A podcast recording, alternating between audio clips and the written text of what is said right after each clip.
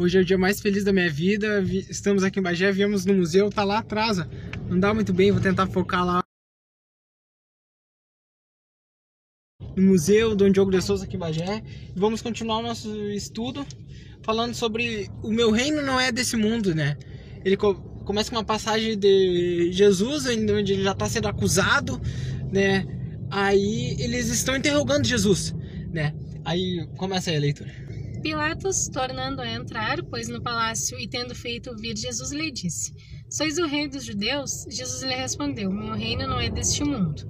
Eu não nasci e nem vim a este mundo senão para testemunhar a verdade. Qualquer que pertença à verdade, escuta a minha voz. É, então Jesus ali mostrando porque ele foi condenado porque ele se dizia rei dos judeus e aí os poderosos tinham medo, né? E ele falava: Meu reino não é desse mundo. Ele não tinha interesse de ser rei do país, rei da cidade, ou rei do que fosse, né? Porque o reino dele não era desse mundo. Uma parte interessante no final ele fala, né? Que por isso que Jesus falava em parábolas. Porque muitas vezes as pessoas não entendiam aquela pessoa que ela tinha dinheiro, ou às vezes, não dinheiro, mas digamos que ela estava com a mente fechada, ele falava as parábolas e as pessoas não entendiam. Né? Então, bem no finalzinho aqui ele fala eu não vim a este mundo senão para testemunhar a verdade. Qualquer que pertença à verdade, escuta a minha voz. Então muitas das vezes escutam, mas não ouvem. Era o que Jesus muito falava. Muitos vão escutar, mas não vão entender.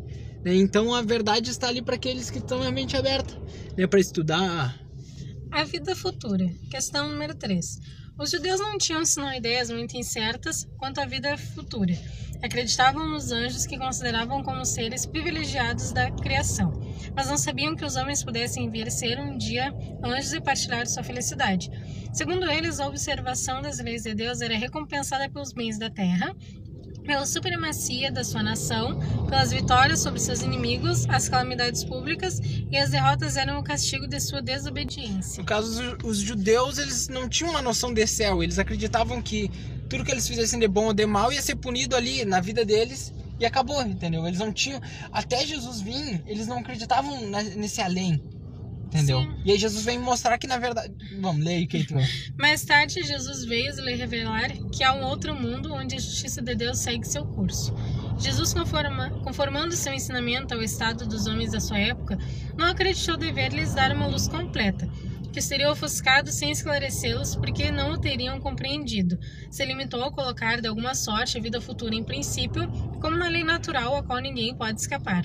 Todo cristão crê, pois for forçosamente na vida futura, mas a ideia que muitos fazem dela é vaga, incompleta. Né? Então Jesus ele pega e ele nos dá um vislumbre né, do que seria esse paraíso, né? mas ele não explica de certa forma. O que, que, que quer dizer?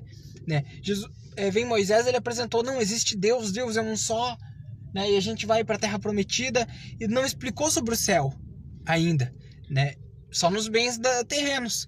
E aí Jesus veio e mostrou mais um pouco né? Mostrou sobre o céu, sobre o inferno, mas aqui diz, ó, ele não quis entregar tudo, como eu poderia falar assim, porque ia ser demais para aquelas pessoas naquela época.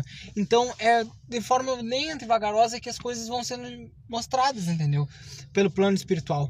Porque imagina você parte em pessoas que não acreditam em nada, né? Porque do nada ela tem que mudar totalmente a vida dela para acreditar em Deus, que, né, digamos, um Deus único, acreditar que existe céu e acreditar, digamos, na reencarnação, ou, enfim. Que, então o que, que eles fazem? Fizeram lentamente isso. Então, primeiro eles apresentaram um Deus único, né? De, Deus deu olho por olho, dente por dente. Aí depois Jesus vem e mostra um Deus de amor, mostra o céu, mas ele não explicou, porque senão ia chocar muito, porque ele já estava apresentando muitas coisas novas, né? É o que diz aqui, ó, vou, vou ler com, de novo para frisar.